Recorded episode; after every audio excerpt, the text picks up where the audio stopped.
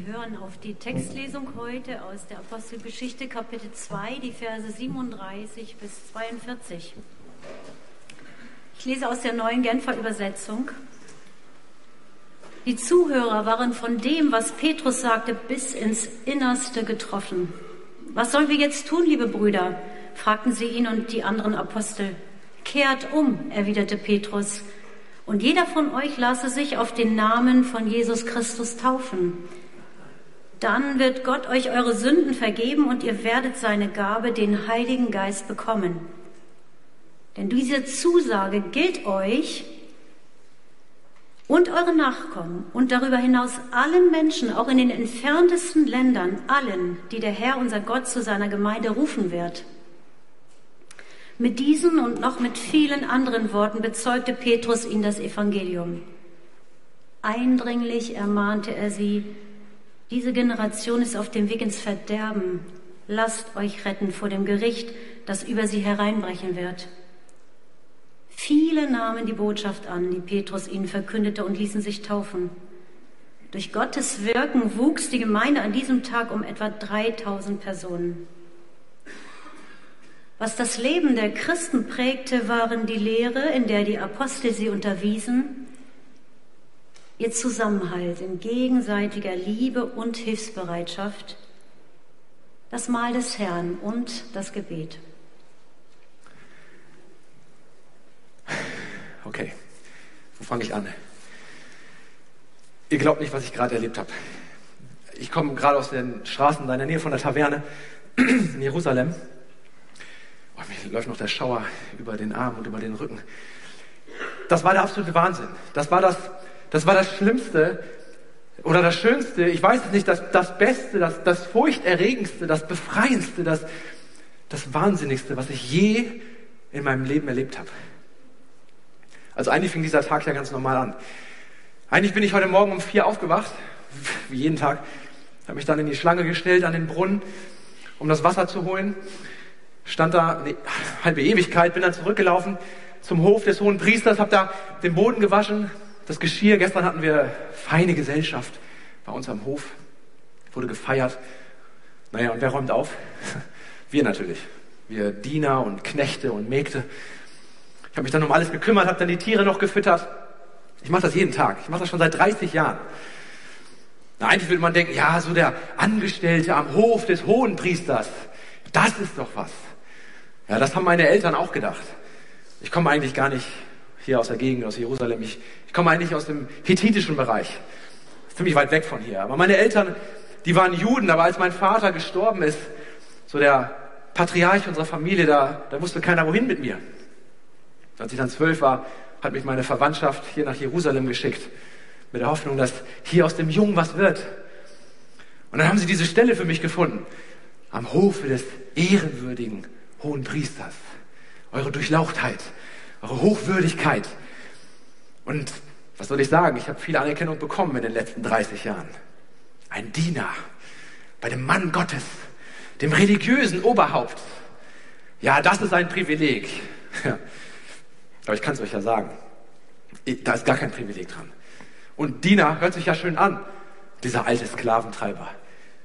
Jeden Tag das Gleiche, als wären wir Tiere. Der, der scheucht uns rum, sagt uns, was wir machen und tun sollen. Hier arbeiten, da arbeiten. Ich sage euch schlechte Bezahlung, keine Arbeitsrechte und dann die ständigen Nachtschichten. Das sind schreckliche Bedingungen. Und das ein oder andere Mal, da, da lässt das auch krachen. Dem will man nicht ungehorsam sein. Und das mache ich Tag ein, Tag aus. Ich weiß gar nicht, was ist, wenn, wenn, man, wenn man sich mal Freiheit wünscht. Ich weiß gar nicht, was Freiheit ist. Ich habe meine Familie schon ewig nicht gesehen. Meine Kinder, für die habe ich gar keine Zeit.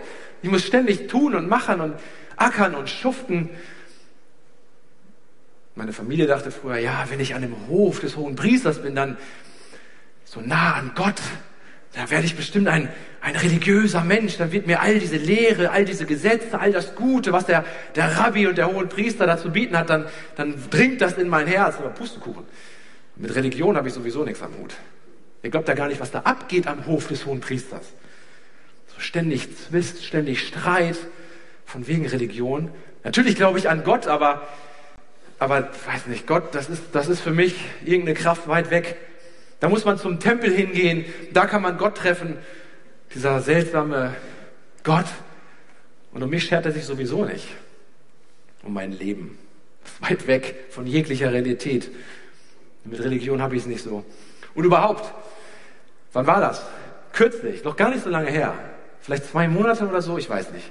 Da kam so ein, so ein religiöser Typ wieder mal. Ich komme ja ständig zu unserem Hof. Ich habe dem noch das Tor geöffnet, der kam dann aber ein Handschellen. Dachte, ja, okay, so ein Typ ist das wieder. So ein Aufrührer, so ein Unruhestifter. Und dann wurde der da reingeführt und dann, dann gab es da so eine Verhörung und dann, was soll ich sagen? Also ich sag's euch mal jetzt einfach so unter der Hand. Also richtig fair war das dann nicht. Und da flogen auch ein paar Fäuste. Habe das bis draußen gehört. Jesus hieß der. Das war so ein großes Ding. Und dann wurde er da verurteilt damals. Riesenteil, Riesending. Alle haben davon mitgekriegt. Ich war da selbst da bei der, bei der Verurteilung dann am, am Tempelhof. Ja, aber das, ständig Streit. Einer weiß immer besser, was der andere tut. Ach, diese Religion und, und alles korrupt. Ich sag's euch, alle korrupt. Wollen alle nur Geld. So, von wegen Religion. So das ist mein Leben. Da muss ich arbeiten. Tag ein, Tag aus, Tag ein, Tag aus. Ich wünschte, ich wäre frei, aber um mir Freiheit zu erkaufen, da fehlt mir das Geld. Und einen Sponsor habe ich auch nicht. Manchmal stehe ich so mit den anderen Mägden und Knechten am, am Feuer und dann träumen wir, wie wäre das, wenn wir frei wären?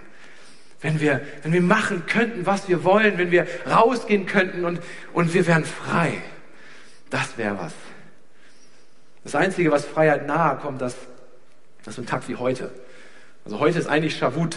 Das ist das, das jüdische große Erntedankfest. Da kommen Tausende von Leuten aus dem ganzen Reich in die Stadt. Da ist Leben in der Bude. Das ist richtig toll. Und was soll ich sagen? Da fließt auch ganz schön der Alkohol. Aber am Schavut, da ist unser freier Tag. Mein Kollege Darius und ich, wir dürfen dann immer rausgehen in die Stadt. Der hohe Priester lässt uns gehen. Eigentlich denkt er, wir gehen in den Tempel. Machen wir natürlich nicht. Wir gehen in die Taverne. Das der beste Wein der Stadt. Und am Schavut schon morgens ist die Taverne auf. Also ich nehme den Darius heute an unserem freien Tag und wir gehen auf dem Weg zur Taverne. Und dann geschah es.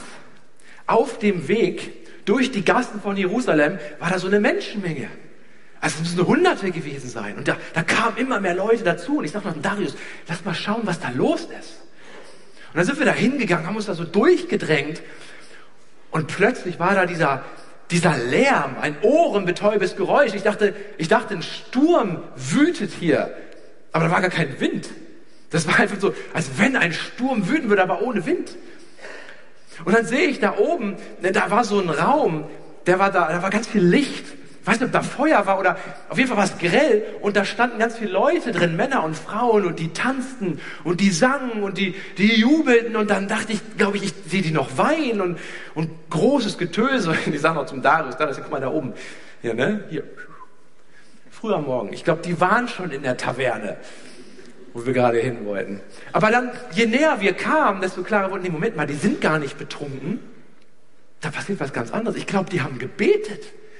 Ich habe immer wieder den Namen Gott gehört, Jahwe, und dann, und dann fiel der Name von dem Typen, der bei uns war, Jesus. Also, da war, da war was. Ich weiß nicht, das war so komisch. Und dann haben wir uns noch ein bisschen weiter durch die Menge durchgedrängt und plötzlich habe ich gehört, Moment mal, da redet doch jemand Hethitisch.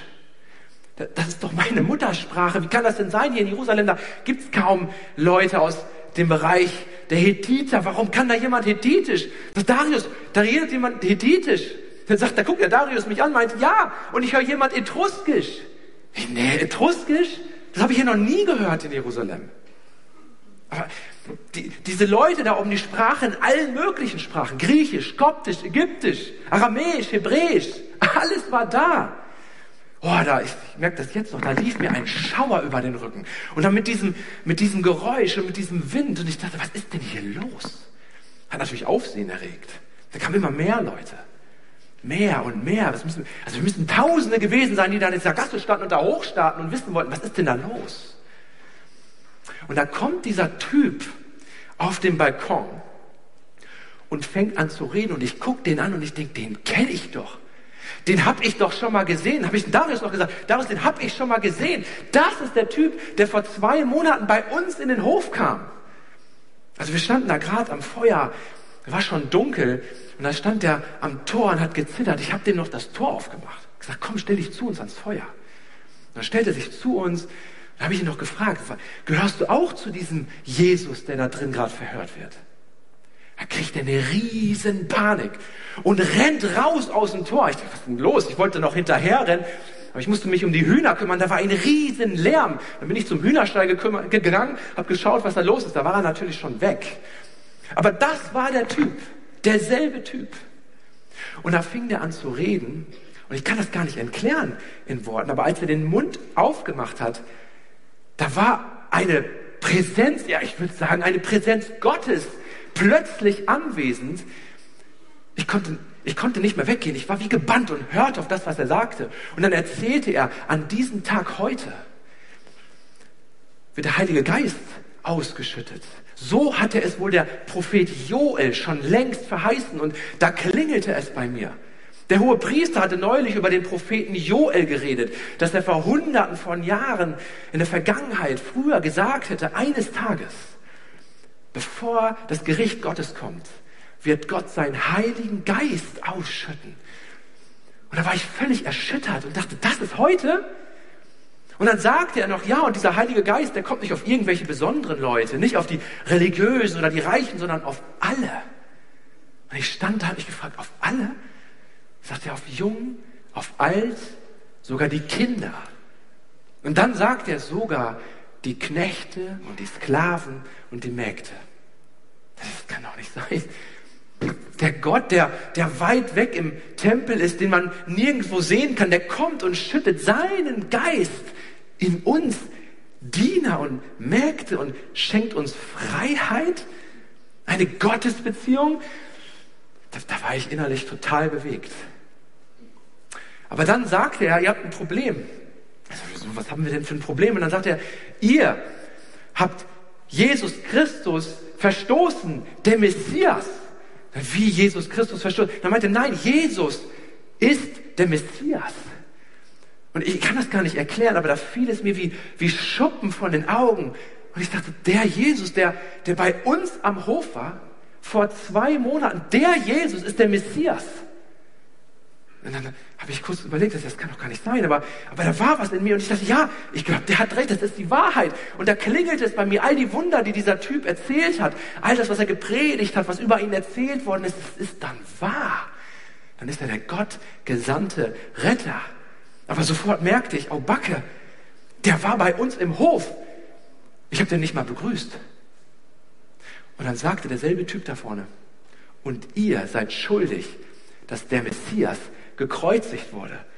Und wie ein Schwert stach es in mein Herz. Und ich habe das erkannt und dachte, was, was machen wir denn jetzt? Das ist die Wahrheit. Wir haben den Messias gekreuzigt. Wir sind schuldig.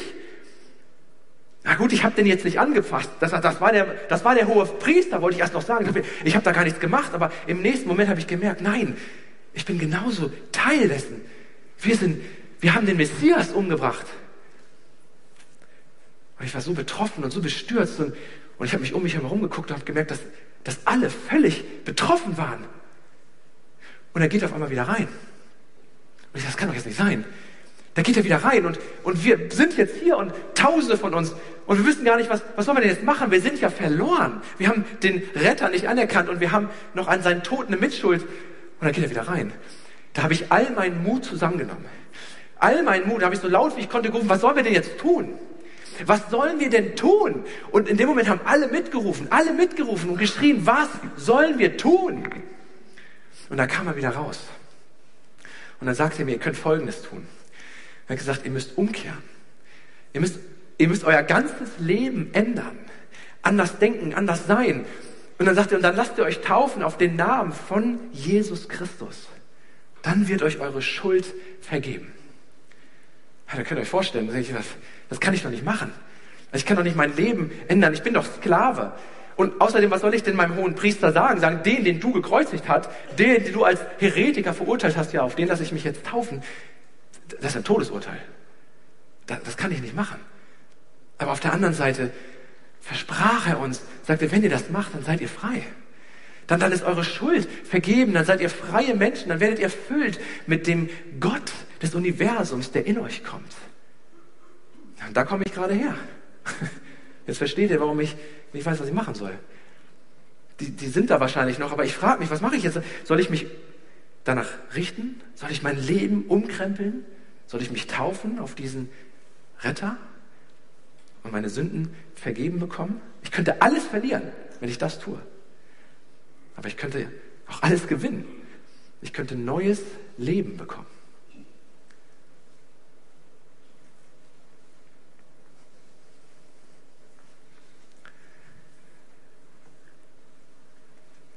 Wer sollte so einen Schritt wagen?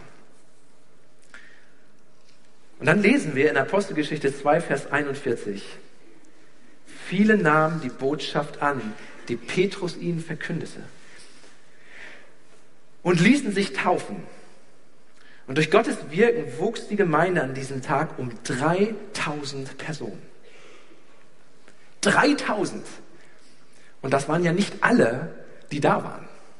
Tausend Leute waren da und haben Petrus predigen hören. Und 3000 entscheiden sich an einem Tag. Damit hat keiner gerechnet. Keiner, dass das passiert. Da ist keiner morgens aufgestanden an diesem Tag hat gesagt, auch heute passiert was Großes. Sie sind einfach in ihrem Tag gestartet, haben gebetet und gewartet, wie Jesus das gesagt hat. Und dann passiert dieses Wirken des Heiligen Geistes. Damit hat keiner gerechnet. Im Gegenteil, die Jünger, als sie da oben sich versammelten und als Petrus dann auf diesen Balkon gegangen ist und gepredigt hat, die müssen eher gedacht haben, ihr letztes Stündlein hat geschlagen. Denn vor ein paar Wochen noch, da war eine ähnlich große Menschenmenge zusammen und hatten miterlebt, wie Jesus verurteilt wurde. Und wutentbrannt rief diese Menschenmenge, kreuzigt ihn, kreuzigt ihn, kreuzigt ihn. Und jetzt sind dieselben Menschenmassen wieder zusammen aber diesmal zutiefst bewegt, erschüttert und fragen laut, was sollen wir tun? Ein kompletter Wandel. Wie kann das passieren? Wie kommt das? An diesem Tag passiert ein Wunder, wie es ein ähnliches noch nicht vorher gegeben hat. Glaube entsteht. Und Glaube ist immer ein Wunder. Diese Menschen, die da zusammenkommen und fragen, was sollen sie tun, die glauben plötzlich, aber die glauben nicht, weil ein Petrus eine schöne Predigt gehalten hat. Also wenn ihr die Predigt nochmal nachlesen wollt, und wir lesen ja als Gemeinde durch die Apostelgeschichte, dann kommt das noch, dann werdet ihr lesen, nee, diese Predigt, die war kurz, knapp, prägnant und sehr provokant. Aber sie glauben auch nicht, weil Petrus irgendwelche besonderen theologischen Argumente brachte. Jesus hat ja immer theologische Argumente gebracht, aber sowas hat er nie vorher erlebt.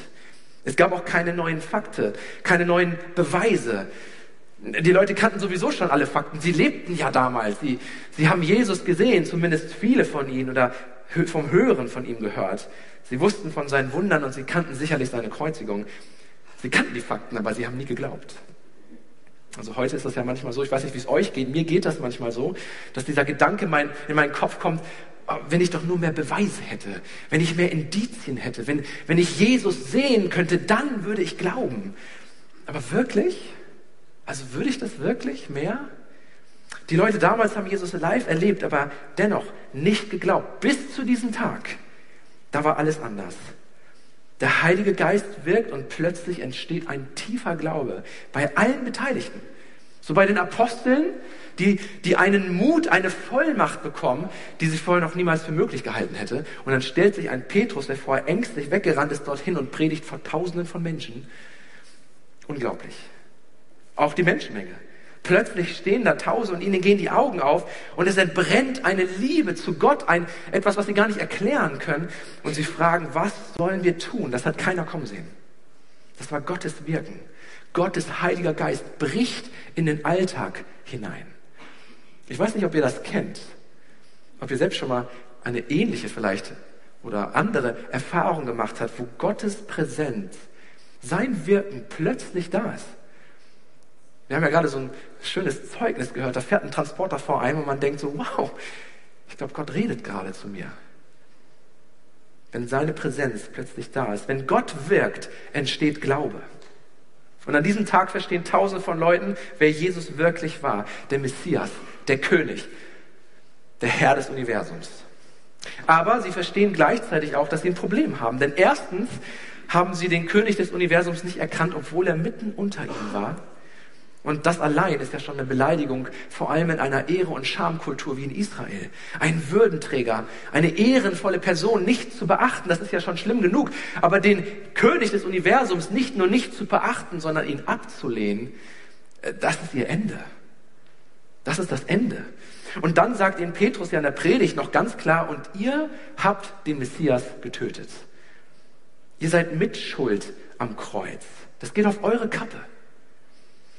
Und ihr Lieben, diese Botschaft von Petrus, nicht besonders populär, aber die gilt uns heute ganz genauso.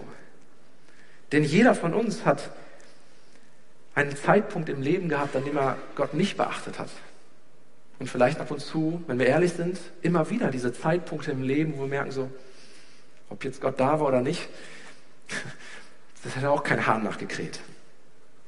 Und jeder von uns ist mitverantwortlich an seinem Tod. Denn diese Welt ist aus den Fugen geraten. Und, und ganz ehrlich, das wissen wir ja alle, das ist jetzt nichts Neues. Natürlich ist diese Welt aus den Fugen geraten. Wir Menschen sind aus den Fugen geraten, da stimmt etwas mit uns nicht. Und es ist interessant, wir leben das erste Mal, oder nicht das erste Mal, aber wir durchleben einige der wenigen Zeiträume dieser Geschichte oder unserer Geschichte in der Welt, wo das sogar eine, eine aktuelle Mehrheitsmeinung darstellt. Sogar in politischen und öffentlichen Debatten wird immer wieder deutlich, all die großen Probleme dieser Welt, und die Welt hat viele Probleme, die sind menschengemacht. Gewalt, Armut, Terror, Kriege, alles, was wir in den Nachrichten gerade so sehen, ausbeuterische Systeme, Rechtsextremismus, alles menschengemacht. Selbst Naturkatastrophen, Überschwemmungen, der Klimawandel, menschengemacht. Es ist eigentlich schon fast paradox, dass, dass dennoch die meisten philosophischen, psychologischen Strömungen der Ansicht sind, dass der Mensch im Kern gut ist. Aber wenn wir doch solche öffentlichen Debatten bezeugen dürfen. Nein. Der Mensch ist nicht gut und die Welt hat ein Problem. Und die Zuhörer damals, die verstehen das. Die hören Petrus und wissen, ja, er hat recht. Das stimmt etwas nicht mit uns. Dafür kam ja Jesus, der Retter, der Messias, um diese Welt wieder ins Gleichgewicht zu bringen, um Neues herzustellen, um uns wieder herzustellen. Und deswegen sind wir auch verantwortlich an seinem Tod am Kreuz. Der Theologe John Stott drückt das so aus.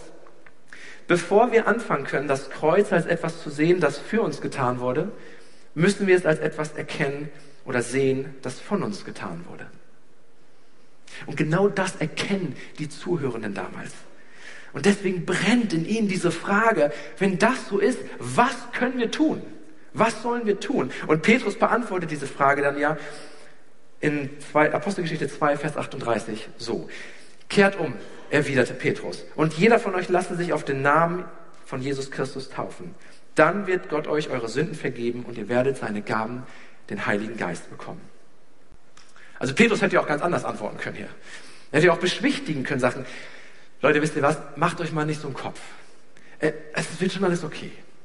Oder er hätte auch so, vielleicht was, was wir so auf Affekt heute häufig machen, so einen Bekehrungsaufruf machen können, so ein Übergabegebet. Ihr Lieben, ich weiß, war eine harte Botschaft, aber jetzt sprecht mir einfach nach. Lieber Gott, lieber Gott, ich erkenne dich, ich erkenne und so weiter. Ihr kennt das. Ein Gebet vorsprechen und alle sprechen es nach. Aber Petrus weiß in diesem Moment, nee, nee, das, das hat vielleicht seine Berechtigung, aber nicht hier. Das führt nicht weit genug. Er kann die Menschen nicht einfach ein Gebet sprechen lassen und sie dann nach Hause schicken und alles bleibt so, wie es ist.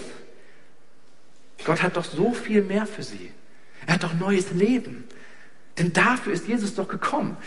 Der britische Evangelist Leonard Ravenhill formuliert das so. Jesus kam nicht in die Welt, um schlechte Menschen gut zu machen. Er kam in die Welt, um tote Menschen lebendig zu machen. Er hat neues Leben für uns. Aber das Wichtige ist, dieses neue Leben ist nicht in der Theorie, sondern in der Praxis. Es ist erlebbar. Es ist erfahrbar. Deswegen gibt Petrus auch ganz konkrete Schritte, wie man an dieses neue Leben kommt. Und zwar diese. Er sagt, tut Buße, kehrt um. Eine Umkehr. Ihr habt vorher in diese Richtung gelebt, ihr seid so unterwegs, haltet inne, dreht euch um und geht in die andere Richtung. Das ist Umkehr. Ändert eure Einstellung eurer Denken, eure Prioritäten, das, was euch wichtig ist, euer Fühlen, euer Handeln. Komplette Verwandlung. Und dann lasst euch taufen auf den Namen Jesus Christus und macht das unwiderruflich fest, öffentlich vor allen.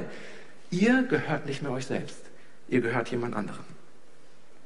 Dann wird euch eure Sünden vergeben, sagt Petrus. Und dann werdet ihr den Heiligen Geist bekommen. Gottes Kraft, seine Freude, seine Hoffnung, seine Freiheit. Was Petrus hier nicht explizit erwähnt, was ihr hinter mir seht, das ist der Glaube. Ihr müsst glauben, ihr müsst vertrauen, weil er das ja schon erkennt. Die Leute glauben ja schon längst. Deswegen fragen sie ihn ja. Sie wollen antworten, weil sie glauben, dass Jesus der Messias ist. Und diese vier Schritte sind der Beginn der Nachfolge. Und sie haben Konsequenzen. An dieser Stelle kosten sie einen hohen Preis. Denn in gewisser, im gewissen Sinn heißt das ja, dass man, dass man einen Sterbeprozess durchläuft, dass man etwas ablegt. Deswegen beschreibt Dietrich Bonhoeffer Nachfolge mit folgendem Zitat und sagt, wenn Christus einem Menschen befiehlt, ihm zu folgen, dann befiehlt er ihm, komm und stirb. Warum sollte das jemand machen? Warum sollte jemand Dinge ablegen, sein Leben ändern, sich neu ausrichten, äh, verrückt vielleicht nach außen wirken, anders sein? Warum? Doch nur dann, wenn jemand so erfüllt ist von, Gott, von Gottes Liebe, so voller Sehnsucht ist nach diesem Gott, dass alles andere seinen Reiz verliert. Und genau das passiert ja. Diese Menschenmenge ist durch Gottes Wirken so hin und weg, so überwältigt, dass sie nur noch eins wollen, und das ist Gott. Und 3000 Menschen kehren um und lassen sich taufen und erfahren, was Freiheit im Leben ist. Und ihr Lieben, das ist der Beginn der Nachfolge. So beschreibt die Bibel, beginnt Nachfolge. Und von hier an, und wir werden ja durch die Apostelgeschichte durchlesen und noch einmal die Ermutigung, macht das doch gerne. Lest doch mal durch die Apostelgeschichte durch. Dann werdet ihr sehen, überall dort, wo Menschen zum Glauben kommen und dann fragen, wie sie Jesus nachfolgen können, gibt es genau diese Antwort. Diese vier Punkte, nicht immer in dieser Reihenfolge, manchmal ist die Reihenfolge umgekehrt oder anders oder ein spezieller Fokus auf einen dieser Punkte, aber alle vier kommen immer vor. Die Umkehr, das Vertrauen, der Glaube, die Taufe und der Heilige Geist. Das bildet den Startpunkt des Weges mit Gott. Und weil wir uns in diesem Jahr thematisch verstärkt die Frage stellen wollen, was ist denn eigentlich Jüngerschaft? Wie funktioniert denn eigentlich Nachfolge? Und das wird immer wieder in diesem Jahr vorkommen. Deswegen wollten wir in dieser Predigtreihe nochmal ganz explizit dieses Fundament legen. Wie fängt denn Nachfolge überhaupt an? Und die Apostelgeschichte gibt uns genau dazu eine Antwort. Denn so fängt Nachfolge an. Und ich ermutige euch in dieser Predigtreihe in den nächsten Wochen auch immer wieder mal die Frage zu stellen, wo stehe ich da eigentlich? An, an welcher Stelle stehe ich da eigentlich? Habe ich diese vier Punkte eigentlich schon alle mal erlebt? Oder ist da noch vielleicht Nachholbedarf? Muss ich vielleicht noch einmal Buße tun, eine Umkehr vollziehen? Entweder weil ich es noch nie getan habe oder weil das letzte Mal schon sehr lange her ist. Eine Veränderung des Lebens. Oder ist für mich dran, eine Erfrischung des Glaubens zu erfahren, neue Glaubensschritte zu gehen, Vertrauensschritte, vielleicht sogar ein Risiko einzugehen und zu erleben, wie mein Glaube nochmal ganz neu erfrischt wird. Oder vielleicht, weil ich eigentlich gar nicht getauft bin. Vielleicht ist das für mich ein Schritt, der eigentlich dran ist, mich taufen zu lassen. Oder weil ich merke, wenn ich ehrlich bin, irgendwie fehlt mir die Kraft des Heiligen Geistes in meinem Leben, in meinem Alltag. Das war vielleicht mal da, aber irgendwie scheint das abgeebbt oder so richtig habe ich das noch nie gespürt. Paulus nennt diese vier Punkte als eine Hilfestellung für uns, im Glauben Jesus Christus nachzufolgen. Und ja, natürlich könnten wir sagen, naja, man kommt doch auch ans Ziel mit vielleicht nur einem dieser vier Punkte oder zwei. Und ja, ich glaube schon. So, mein, mein Auto hat, hat, ich weiß gar nicht, ob es vier oder sechs Zylinder hat. Ich nehme mal an, es hat vier Zylinder. Vielleicht könnt ihr mich aufklären. Wenn es vier Zylinder hat, Natürlich würde es auch mit drei Zylindern laufen. Aber jeder von euch, der mal ein Auto hatte, wo ein Zylinder ausfällt, der weiß, so richtig rund läuft es doch nicht. Und ja, vielleicht wird es auch mit zwei Zylindern laufen, aber wenn es bergauf geht oder Herausforderungen kommen, dann wird es schwierig. Wir wollen aber doch auf allen Zylindern feuern. Volle Kraft voraus. In Freude, in Leidenschaft, in Hoffnung. Natürlich nicht nur in guten Zeiten, auch in schlechten Zeiten aber mit einem starken Fundament. Und deswegen ist diese Predigtreihe eine Einladung an jeden von uns, mich eingeschlossen, uns nochmal neu zu durchforschen. Und Gottes Wirken in unserem Leben noch einmal neu zu entdecken und vor allem in die Praxis umzusetzen. Praktisch zu werden.